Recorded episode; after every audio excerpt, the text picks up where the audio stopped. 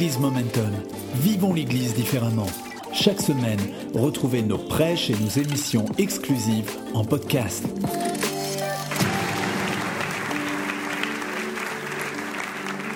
Il n'y a que Dieu qui soit capable de changer des vies comme ça.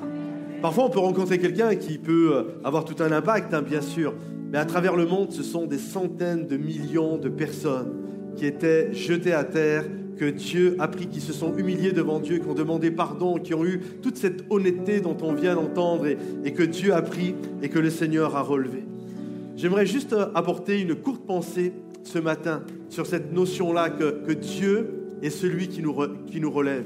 Il est celui, notre Dieu est tu me relèves, Dieu me relève. Il est celui qui est capable de prendre le plus bas, et quelle que soit ta condition ce matin, il est capable de prendre le plus bas des pécheurs. Il est capable de prendre des gens qui, leur vie, c'est sans dessus-dessous. Peut-être tu te dégoûtes toi-même. Peut-être ta vie est une douleur, comme on l'a entendu. Peut-être tu es juste, il n'y a pas de sens, tu ne sais pas, tu es juste à terre. Je crois que quand on a cette humilité de tourner nos regards vers Dieu, il est celui qui est capable de nous prendre, de nous pardonner nos fautes, nos péchés. Il est capable de nous prendre dans ses bras d'amour, un peu comme le papa du fils prodigue qui a pris son fils alors qu'il sentait pas bon. Il avait été avec, euh, il nourrissait des cochons, il sentait pas bon, mais il l'a pris dans ses bras. Et je crois que notre Dieu est celui qui est capable de faire en sorte que les choses anciennes passent et que toute chose devienne nouvelle. C'est ça le baptême. Alors je donnais l'explication du baptême, mais on a entendu là les témoignages. C'est vraiment ça. Dieu est capable de faire en sorte que les choses anciennes passent. Et quelle que soit la situation dans laquelle tu es ce matin, Dieu est capable de faire de toi une nouvelle créature, de te, de te donner une nouvelle identité d'enfant de Dieu, de déclarer que tu es son fils, que tu es sa fille bien-aimée. Alors est-ce qu'on peut applaudir notre Dieu pour ça? La chose qui est importante, c'est d'être honnête. La chose qui ce qui caractérise tous ceux qu'on vient d'entendre ce matin, et on l'a vu, c'était des témoignages qui transpiraient de, de, sincérité. Personne n'a essayé de jouer au bon chrétien, donc il méritait de se faire baptiser et d'être appelé chrétien. En fait, c'est tout l'inverse qu'on vient d'entendre ce matin. On a juste vu des gens totalement transparents, totalement honnêtes, qui n'ont pas caché leur vie passée, et qui se sont juste tenus devant Dieu en, réclamant cette grâce et cette bénédiction. Le roi David, alors qu'il avait péché dans sa vie, qu'il avait commis quelque chose de grave, il a dit ceci, littéralement, Ô Dieu, crée en moi un corps pur. Fais de moi, littéralement, que, que ma vie puisse changer. David, avant, avant ce passage-là, qui avait commis des péchés, son cœur était, était complètement sali, mais il essayait de le camoufler. Il essayait de cacher, il essayait d'avoir une apparence, il essayait de, cacher tout ça. Et vous savez, ce, passage a été écrit en hébreu. L'Ancien Testament dans la Bible a été écrit en hébreu. David était un juif et, ce passage de transparence, nous souvent, la, pensée que l'on a, c'est un cœur finalement qui n'a aucun péché, un cœur finalement qui n'a euh, qui, n'a aucune saleté. Vous savez, c'est un peu comme euh, une pierre, on regarde si elle est pure dans le sens où il n'y a pas de saleté à l'intérieur. En fait, la pensée hébraïque est beaucoup plus puissante que ça. C'est comme si je prenais un diamant, et c'est quoi la pureté d'un diamant? C'est qu'il est transparent, c'est que je peux voir à travers. Et David a dit ceci, tant que je me suis tu, tant que je me taisais, tant que je cachais, tant que je camouflais mon péché, mes os, littéralement il y avait une maladie en lui, mes os me, me consumaient. Mais le jour où je t'ai fait connaître mon péché, alors ma vie a totalement changé. Oh Dieu, crée en moi un corps pur Rends-moi plus blanc que la neige, que, je sois littéralement bouleversé et changé. Et ce qu'ils ont vécu avec honnêteté, je crois que chacun ici, on peut le vivre.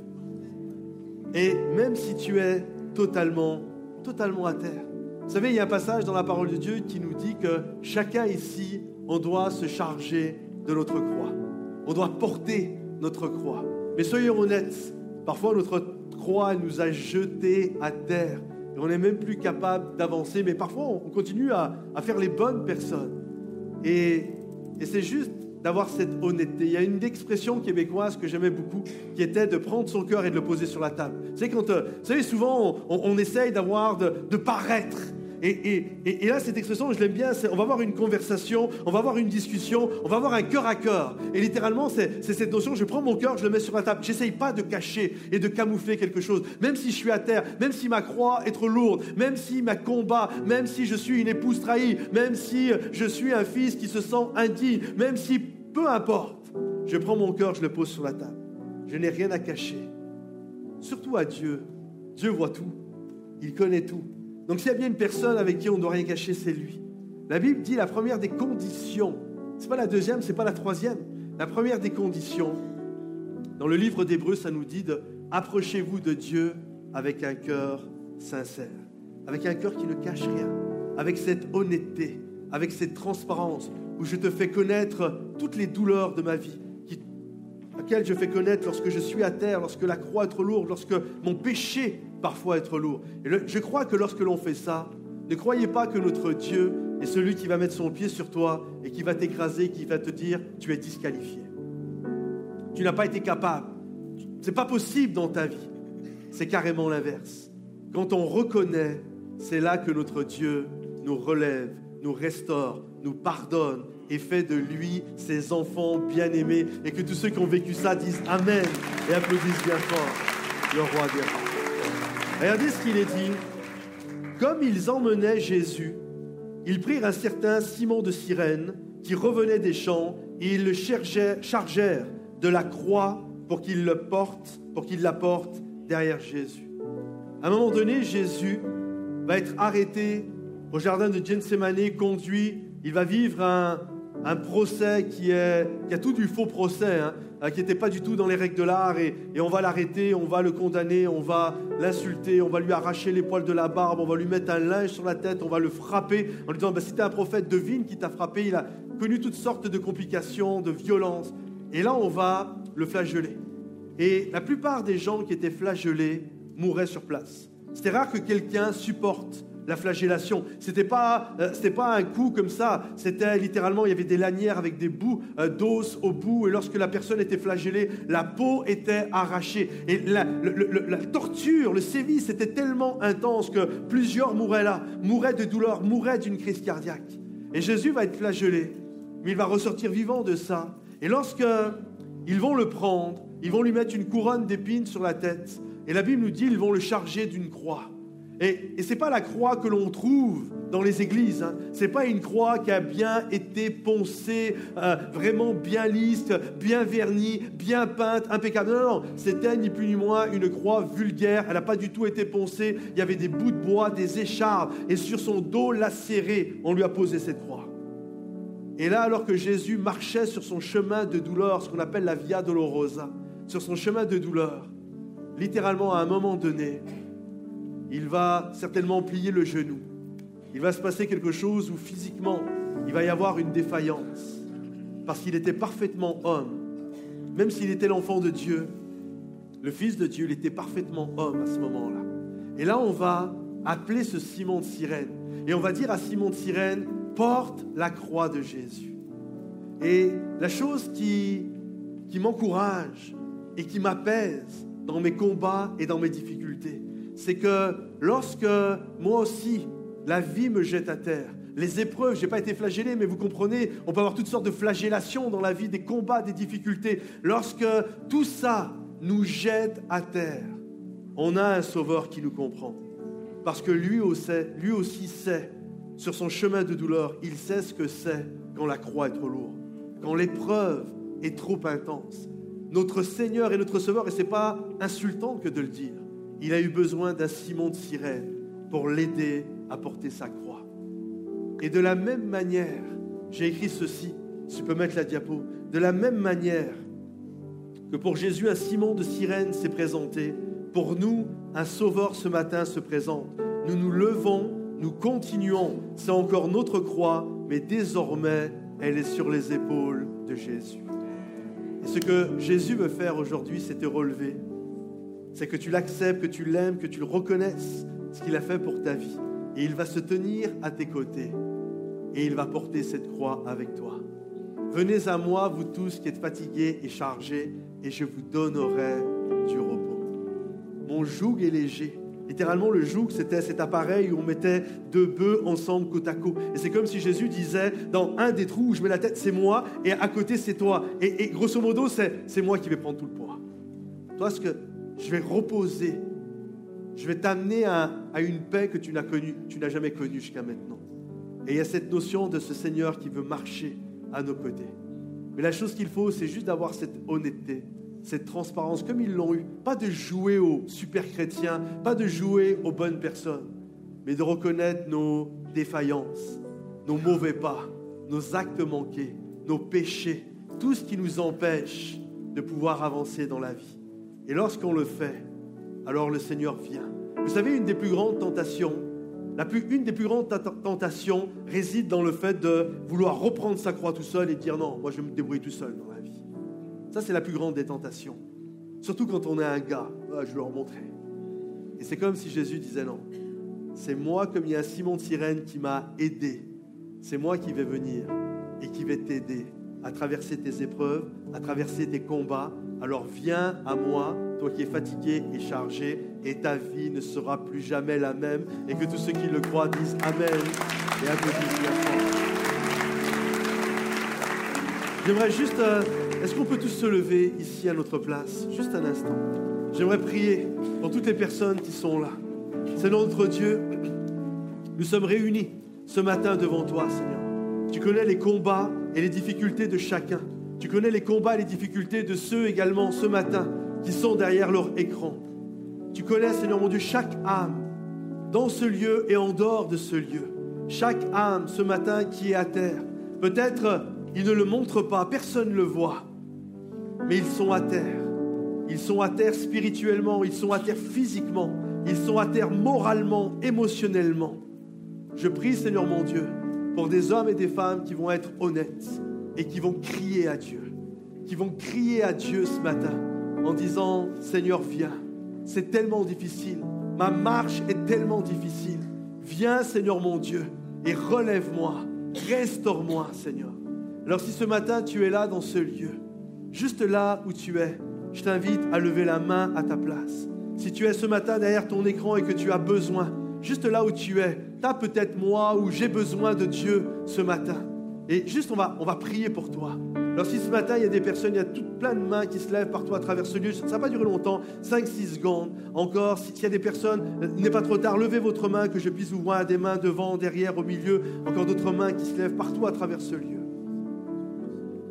Seigneur mon Dieu, je prie pour toutes ces personnes. J'aimerais prier et j'aimerais que vous puissiez répéter après moi, tous ceux qui sont là et ceux qui sont derrière leur écran.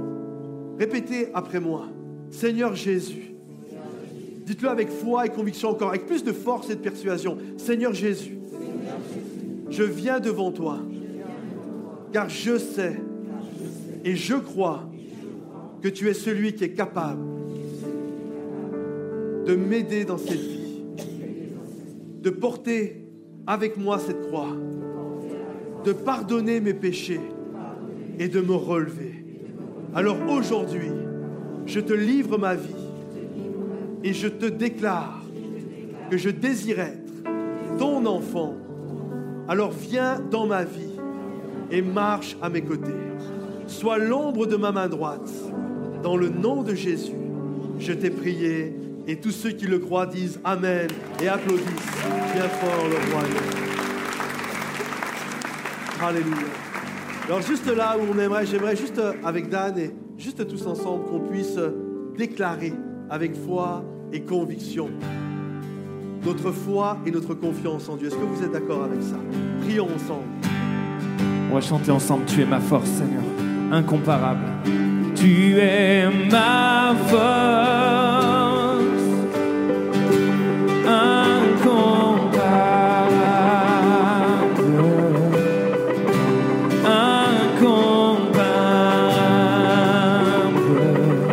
viens à moi.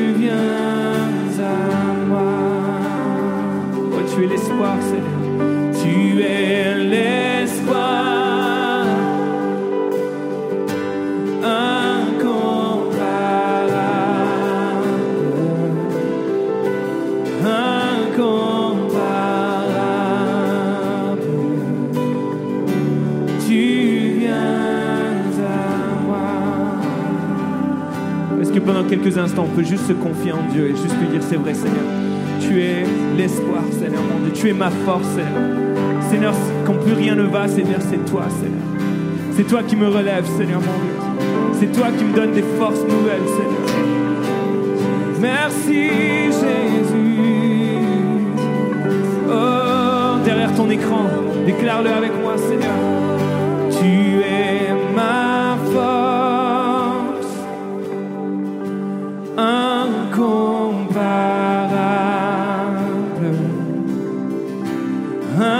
Convara, tu viens à moi quand je n'ai plus d'espoir.